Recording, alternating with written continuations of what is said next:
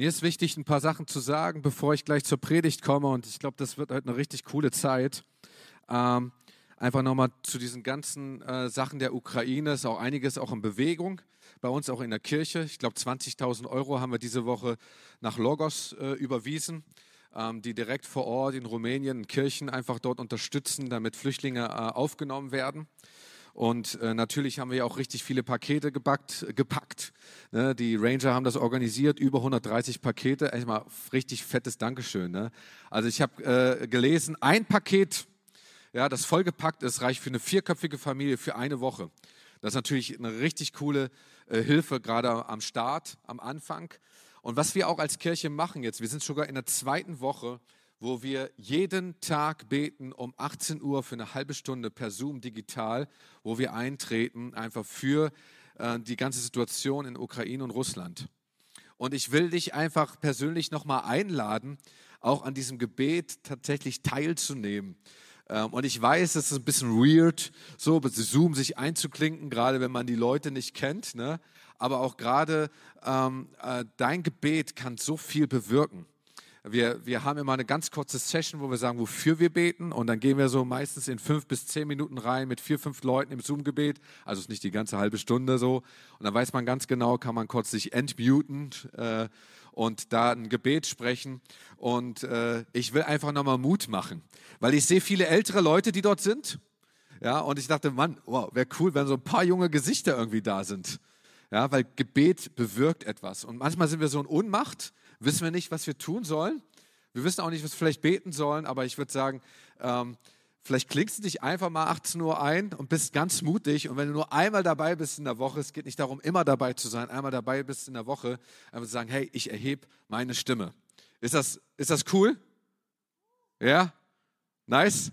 Alle, alle rufen Juhu. Alle, die nicht klatschen, sind sofort dabei. Deshalb äh, richtig cool. Ähm, genau. Ich will eine Frage stellen. Äh, wer macht gerade Führerschein? So, einige, immer richtig, richtig Hände hoch. Einige machen, ey, ey Mann, Mann, ihr seid krass, ja. Wer, wer hat schon einen Führerschein? Ja? Ah, wow, das ist ja echt krass, echt krass. Äh, wer hat noch keinen und will einen machen? So, äh, ich meine, immer Tra ein Traum eines, eines, äh, äh, eines jungen Teenagers, irgendwann mal ein Auto zu haben, am liebsten mal einen Porsche zu fahren oder so, ne? Aber natürlich muss erstmal der Führerschein gemacht werden.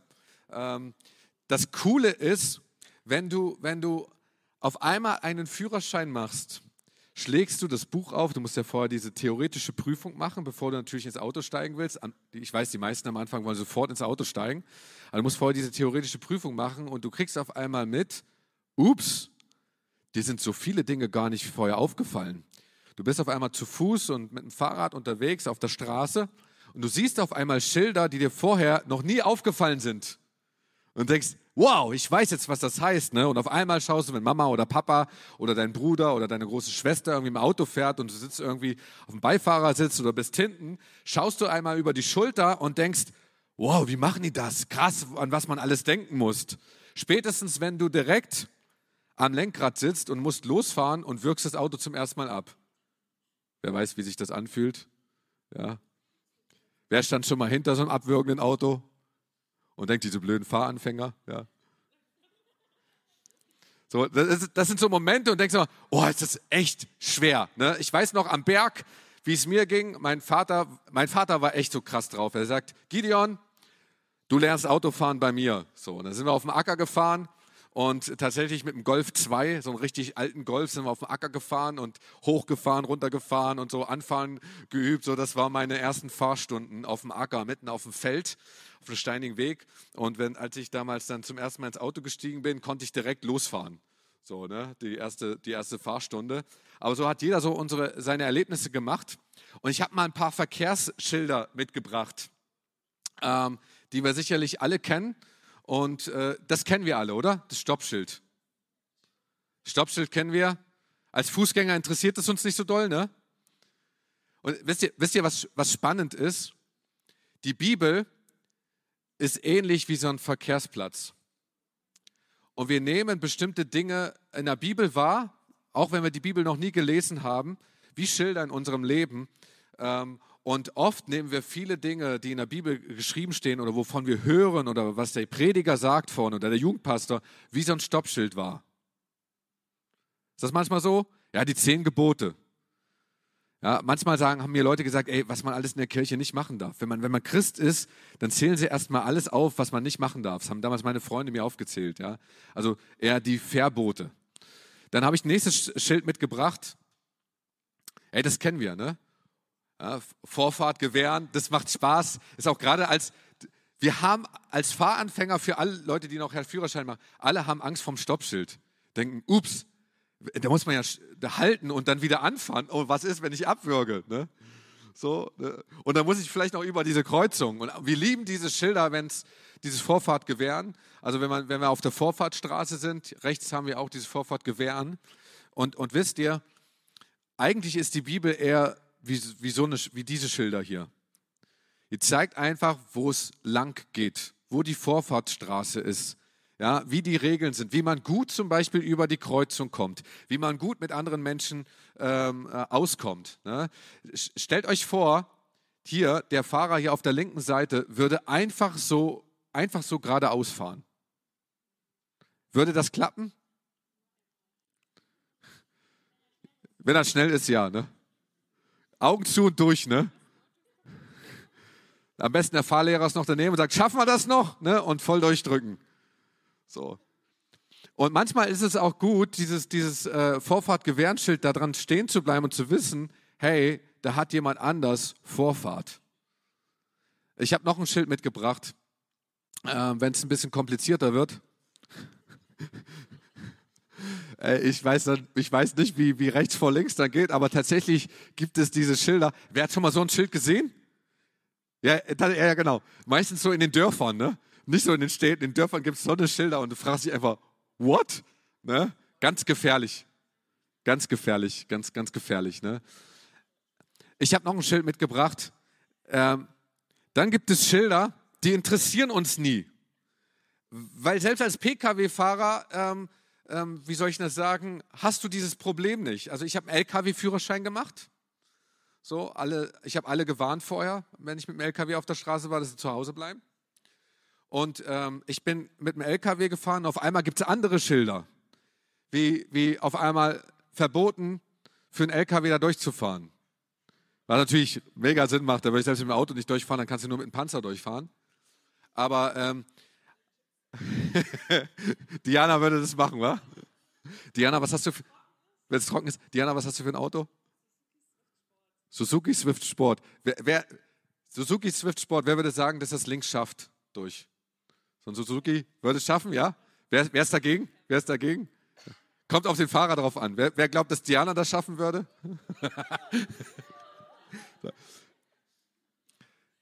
Jedenfalls, als ich ähm, LKW-Führerschein hatte, hatte ich ähm, mir vorher nochmal geguckt, wie hoch ist mein LKW. Ich habe zwei LKWs gefahren, zwei unterschiedliche. Der eine war 3,50 Meter hoch und der andere 3,60 Meter hoch. Und wir fuhren in Düsseldorf, ich war Beifahrer und auf einmal sah ich da an der Brücke 3,50 Meter und das war sozusagen eine, eine, eine Brücke, wo wir drunter fahren mussten, eine Unterführung und da war auch Straßenbahnoberleitung. Und ich sagte zum Typ, ich weiß gerade nicht, ob wir mit einem LKW fahren, der 360 hoch ist oder 350. Er sagt, ist egal, wir gucken, wir werden das feststellen. So, auf einmal Schilder, das interessiert dich als Pkw-Fahrer nicht, weil du bist immer, du bist immer sozusagen ein kleines Pkw, ne? aber hier drüben rechts ne, sieht man, das klappt nicht. Ne? Ich bin übrigens hier in Kassel im Parkhaus gewesen, bin rechts mit einem, äh, mit mit einem Siebensitzer rückwärts reingefahren und auf einmal kracht es oben. So, ne? Das ist, wenn es einfach zu niedrig ist. War nur für diese Stelle kurz zu niedrig. Und so, sage ich mal, sind viele Dinge in der Bibel einfach auch, äh, auch. Wir lesen die Bibel, verstehen bestimmte Dinge nicht. Dann ähm, sind wir länger im Glauben unterwegs und verstehen bestimmte Dinge, warum sie auf einmal wirklich dastehen und denken, boah, das macht ja riesen Sinn, dass das so geschrieben steht, wie es geschrieben steht. Und früher war das auch ein bisschen komplizierter, dass die Juden damals, die gelebt haben, gab es so viele Gebote, dass sie damals nicht so richtig durchgeblickt haben. Es gab 613 Gebote. Stell dir vor, die musst du irgendwie alle auswendig können. die haben die wirklich von Anfang an gelernt. Die wussten ganz genau, was die, was die Gebote sagen, was man tun darf und was man nicht tun darf. Und das war so mega kompliziert, dass Leute sich gefragt haben, hey, wie gut ist gut genug? Wie weit kann ich überhaupt gehen? Wann gilt dieses Gebot? Man durfte zum Beispiel am Sabbat nicht reisen. So, das heißt, man hat kaum überhaupt, waren Leute am Sabbat unterwegs, außer natürlich zur Synagoge, ähm, um dann gemeinsam sich mit anderen Leuten zu treffen. Und wenn der Rabbi letztendlich die Tora aus der Tora vorgelesen hat, aber man durfte reisen, wenn man Wasser unter sich hatte. Also haben die irgendwie so eine Art, äh, ähm, so, oh, es fällt mir das Wort gerade nicht ein. Wie nennt man das? Diese, diese, diese Wasser, wo, wo man so Wasser reinfüllt, so Wärmflaschen, so, ne? Sowas genommen, ja, so ein Sack, Ledersack mit Wasser und hat sich dann da drauf gesetzt. So, wenn man unterwegs war mit einem Esel oder mit einem Pferd, weil dann darf man ja reisen. Ne? Und man hat immer gefragt, wie weit kann man überhaupt gehen, um diese Gebote so tatsächlich irgendwie auszuhebeln.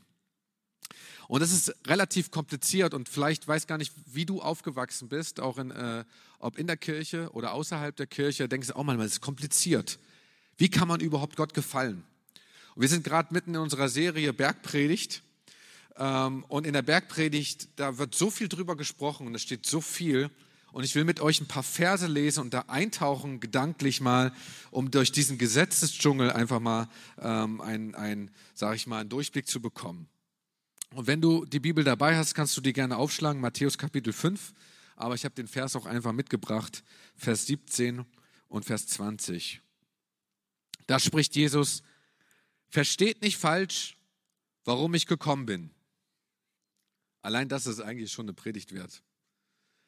Viele haben nicht verstanden, warum Jesus überhaupt gekommen ist.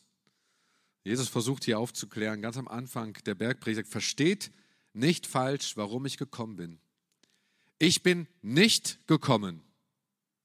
Es ist manchmal gut, auch einfach zu sagen, was es nicht bedeutet.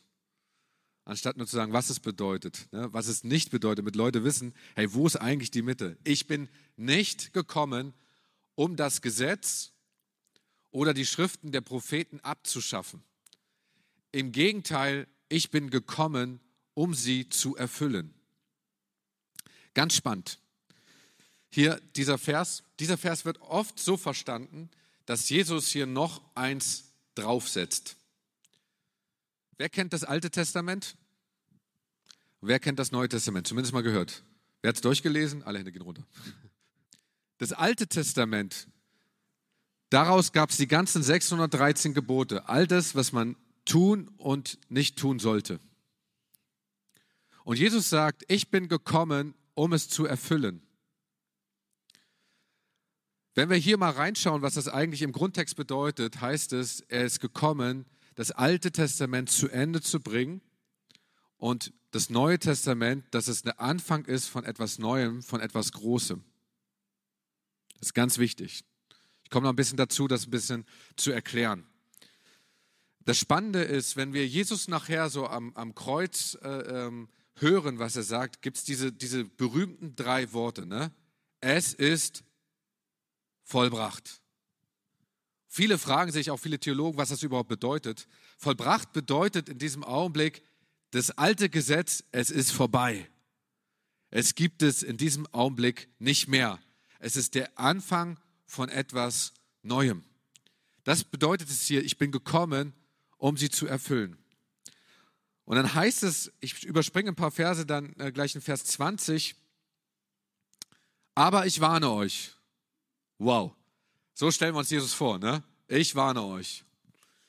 Nur wenn eure Gerechtigkeit die der Schriftgelehrten und Pharisäer weit übertrifft, dürft ihr ins Himmelreich hinein. Wer glaubt, dass er in den Himmel kommt, wenn er das liest? Jesus will hier etwas erklären. Die Schriftgelehrten und die Pharisäer, das war damals die jüdische Elite. Das waren diejenigen, zu denen alle geguckt haben und die gedacht haben, die sind besonders heilig. Die halten das Gesetz und die Propheten besonders piekfein genau ein. Und Jesus sagt, ihr müsst besser sein als die, dann kommt ihr in den Himmel. Aubacke. Alle, die wahrscheinlich zugehört haben, gedacht, hat er jetzt einen Knall? Wer, wer, soll denn überhaupt da rein? Der Himmel ist leer. Das ist ja, ist ja kein Wunder, dass da geile Apartments stehen, weil da kann man die paar wenigen Schlösser, die man da hat, braucht ja nicht viele Leute bewohnen. Ne? Dann gibt es noch ein paar Sachen, die da auch stehen. Dann heißt es, Jesus sagt, ähm, euch wurde gesagt oder ihr aber habt gehört, ihr kennt vielleicht diese Worte, ne? du sollst nicht töten, du sollst nicht Ehe brechen. Du denkst einfach, ja, das ist doch super. Bin ich verheiratet, hast schon mal eingehalten, ne? Auge um Auge, Zahn um Zahn. Und dann macht Jesus weiter. Er sagt, ich aber sage euch, es das heißt, du sollst nicht töten, aber wenn ihr schon jemanden beschimpft oder ein schlechtes Wort sagt, habt ihr getötet. Ihr habt gehört, ihr sollt nicht Ehe brechen, aber ich sage dir, hey, wenn du eine verheiratet bist und du guckst schon eine Frau an und denkst, boah, die wäre aber Hammer, eine andere Frau. Wow, du hast die Ehe gebrochen. Ihr habt gehört, Auge um Auge, Zahn um Zahn. Das, was wir auch häufig immer sagen, ne? Ähm, leistet dem, der Böses tut, keinen Widerstand. Dann werdet ihr ins Himmelreich kommen. Ich aber sage euch, die Messlatte liegt höher. Die Bergpredigt. Und die Leute haben sich gefragt, wer hat überhaupt eine Chance, in den Himmel zu kommen? Und ich sage euch, alle Schriftgelehrten, die überhaupt zugehört haben, haben auch kapiert, was Jesus sagen wollte. Er hat gesagt, wir haben auch keine Chance. Ich finde das spannend, weil, weil es gibt so viele Möglichkeiten, wie Leute versuchen, einfach gut zu sein. Und das eigentlich, was Jesus in der Bergpredigt sagen will, ist, hey Gott, unser Gott ist ein persönlicher Gott und ihm geht es um Beziehung. Ihm ging es noch nie um Regeln. Ihm ging es noch nie um Gebote und Verbote. Ihm geht es allein um Beziehung. Und wenn du so nahe mit Gott bist, hey, dann kommst du in den Himmel. In ihm allein ist die Gerechtigkeit. Leute außerhalb der Kirche, vielleicht sagst du Ja und Amen, aber ich sag, ich, wir kommen noch ein bisschen dazu, dass wir oft diesen Satz nicht verstehen und das ganz anders leben. Leute außerhalb der Kirche versuchen, diesen Gott irgendwie zu finden oder im Buddhismus.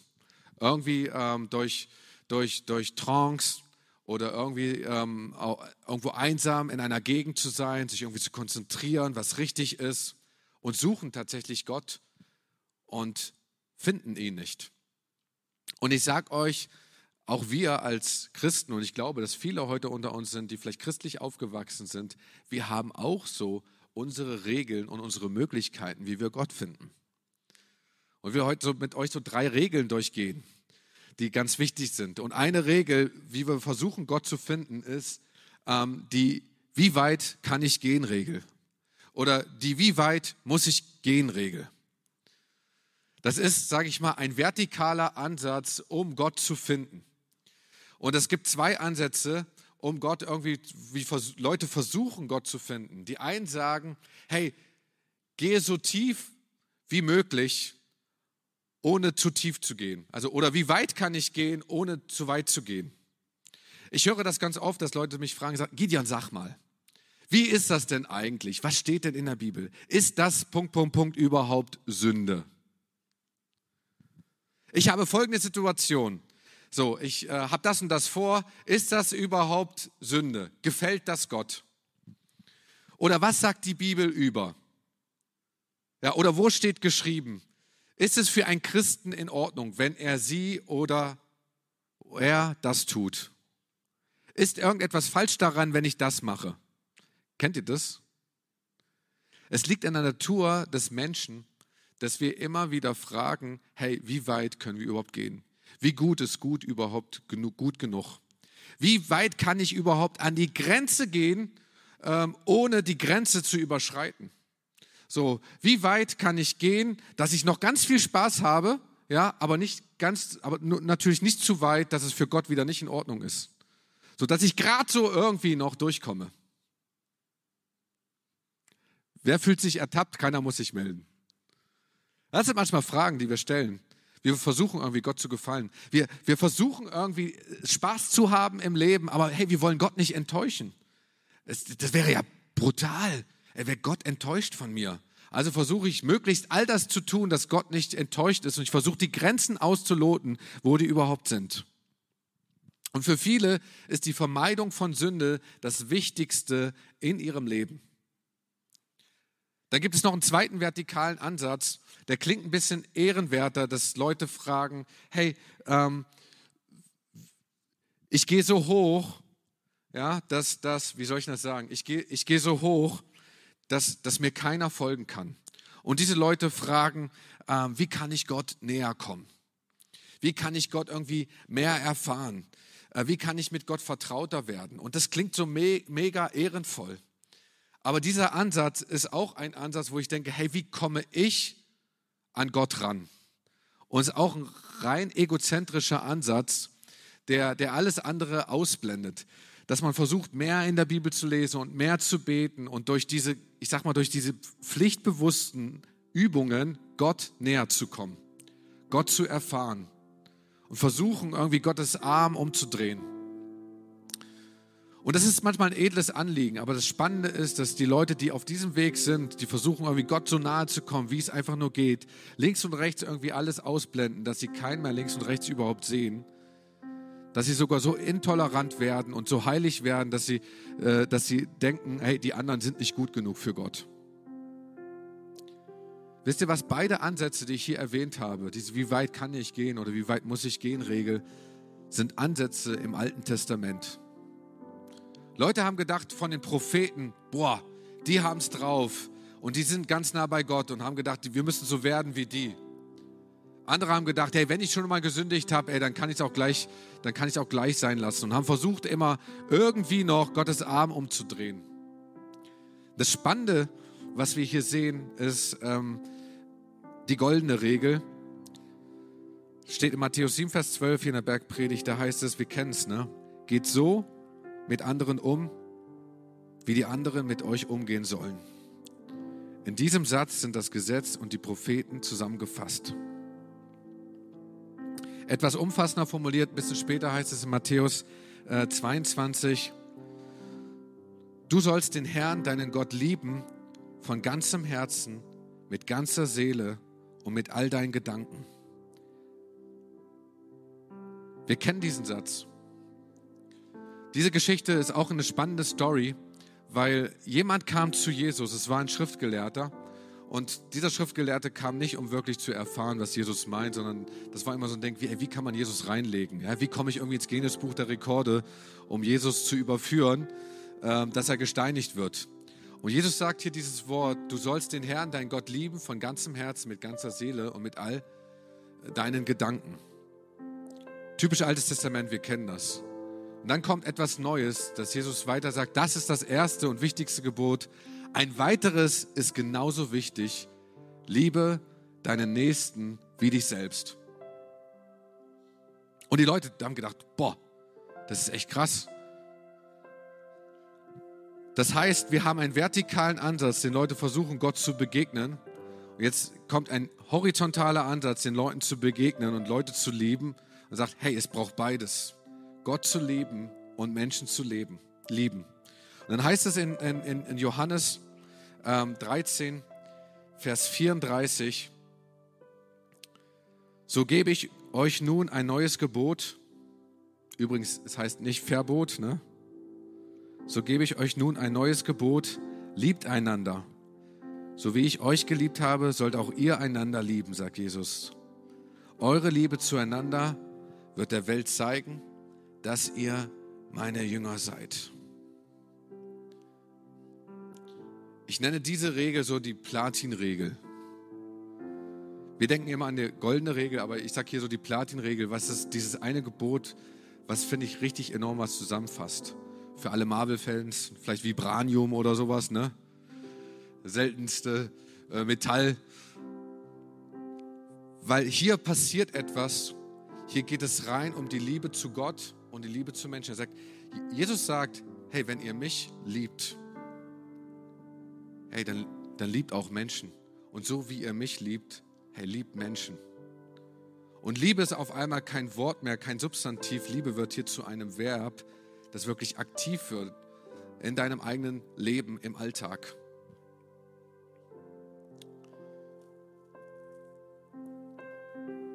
Und das, was Jesus eigentlich sagen will, ist folgendes. Gott ist ein persönlicher Gott, ihm geht es um Beziehung. Und wenn wir dieses Gebot erfüllen, hey, dann erfüllen wir die Gerechtigkeit, die größer ist als die der Schriftgelehrten und Pharisäer.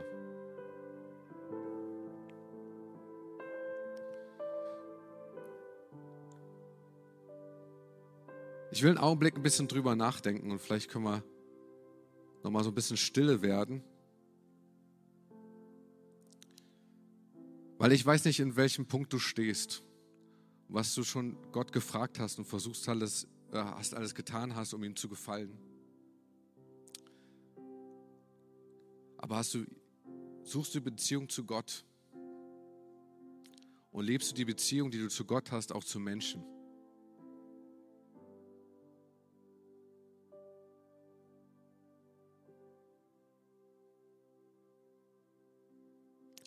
Es bringt überhaupt nichts, wenn du Gott, wenn du, wenn du, wenn du die Bibel liest und wenn du betest und wenn du sagst, du liebst Gott, aber in der Schule, wenn du mit deinen Mitschülern unterwegs bist, sie nicht liebst. Das ist der Punkt, um den es hier geht. Und ich will einfach nicht mit dem Finger zeigen, sondern ich will einfach diese Tiefe der Bergpredigt einfach äh, rüberbringen, die Jesus hier rüberbringen wollte. Weil viele Menschen haben versucht, irgendwie Gott zu gefallen, aber sie sind nie durchgekommen. Und ich glaube, dass sich unsere Liebe tatsächlich zu Gott zeigt in den Liebe anderer Menschen. Und ich bin, muss sagen, mega überwältigt, ähm, was gerade jetzt passiert und wie viel Mitgefühl da ist für Leute in der Ukraine, dass Päckchen gepackt werden und so weiter. Das ist eine, das ist eine Form von Nächstenliebe. Aber sie unterscheidet sich von Aktionismus dass Leute etwas tun, um ein schlechtes Gewissen zu beruhigen. Ich sagte, du kannst, wenn du etwas tust, um Gottes Gewissen zu beruhigen, bist du auf dem Weg des Alten Testaments. Und ich will dich ermutigen, heute vielleicht einen Schritt rauszugehen aus dem, wo du stehst oder vielleicht aus dem, wie du gehandelt hast, um Gott irgendwie zu gefallen und eine Beziehung zu suchen zu Gott. Weil ich bin davon überzeugt, dass du mit Gott reden kannst und er mit dir spricht. Und dass aus dieser Liebe heraus du andere Menschen lieben kannst. Ich bin überzeugt, dass wenn du, ähm, wenn jemand dir etwas angetan hat, was so ungerecht ist, dass du tatsächlich diesen Hass überwinden kannst durch seine Liebe und auf einmal diese Kraft hast, Menschen zu vergeben. Das kannst du nie aus dir selbst heraus tun. Es wird immer wieder zurückkommen, aber aus der Liebe Gottes kannst du das heraus tun. Das ist die Message der Bergpredigt. Nichts anderes. Und es ist nur ein Gebot. Und ich habe ich hab das versucht, wie gesagt, ich habe mal einen Vers, das mal auf eine Karte zu, zu drucken. Einmal das, was wir kennen, die goldene Regel und dann die Platinregel, wie ich sie nenne. Und wenn du dir vielleicht gefragt hast, Mensch, es steht so viel in der Bibel von Geboten und ich weiß gar nicht mehr bei diesen Schildern, äh, was ich überhaupt beachten muss. Wie so bei einer theoretischen Fahrprüfung, wenn du nachher so die Kreuze machst und diese Fehlerpunkte, denkst du immer, oh, ich darf nur neun Fehlerpunkte machen. Ne? Ja, wie weit ist gut genug? So war es bei mir noch neun. Wie viel darf man jetzt machen? Wie, wie viel? Zehn? Ne? Bei mir waren es damals neun. Ne? So. Ey, aber nimm dir diese Karte mit, pinse dir irgendwie ähm, an, an eine Pinnwand, irgendwo an, an dein Bett oder so, an deinen Schreibtisch. Und ich will dir Mut machen, lern diesen Vers auswendig, den einen und den anderen. Und ich sag dir, lern diesen Vers nicht nur auswendig, geh ihn wirklich innerlich durch. Und bevor du irgendwie ähm, aus deiner Zimmertür rausgehst, lies den Vers nochmal durch und sagst, Herr, deine Kraft will ich heute haben um diesen Alltag zu gestalten. Lass uns unsere Augen schließen. Und ich will dich einladen, wenn du das einfach tun willst, Gott neu zu begegnen, eine Beziehung, einfach dieses Gebet einfach still ähm, mitzubeten. Einfach für dich persönlich. Herr, ich bin echt überwältigt, Herr, von deiner Gnade und von deiner Liebe. Ich habe echt begriffen, dass es ähm, nicht darauf ankommt, ähm, so viel wie möglich Gutes zu tun, sondern wirklich deine Gnade anzunehmen. Danke, Jesus, dass du ein Gott bist mit Beziehung. Und ich will eine Beziehung zu dir aufbauen. Ich habe keine Ahnung wie, Herr, aber ich will die ersten Schritte gehen. Ich gebe dir all meine Fehler, all das, was mich beschäftigt, all das, was nicht gut genug ist, weil ich weiß, dass ich nicht gut genug vor dir sein kann. Und ich will heute dein Kind sein.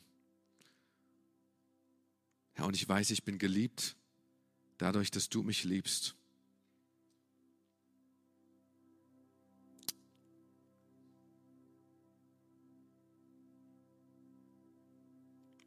Und ich will diesen Moment einfach nehmen, dass du innerlich einfach all das, was du falsch gemacht hast, vielleicht fällt dir das auch alles ein, wo du sagst, boah, es geht wie so eine Liste runter, spüre ich gerade bei einigen Leuten, die denken, boah, das ist alles irgendwie schiefgelaufen in meinem Leben. Gib das ganz bewusst gerade ab. Lass das einfach los. Und ich sage dir, Gott ist größer als all das.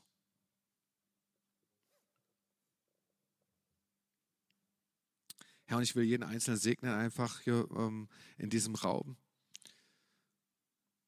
dass du jedem ganz neu begegnest.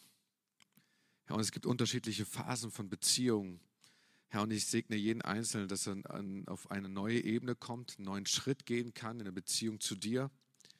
Nicht in dem zu suchen, was wir alles machen müssen, sondern in dem zu suchen einfach, was wir durch deine Kraft und durch deine Liebe tun dürfen.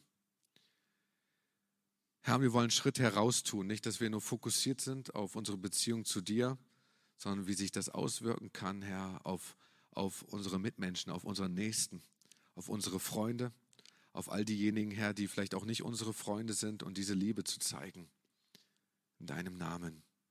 Amen.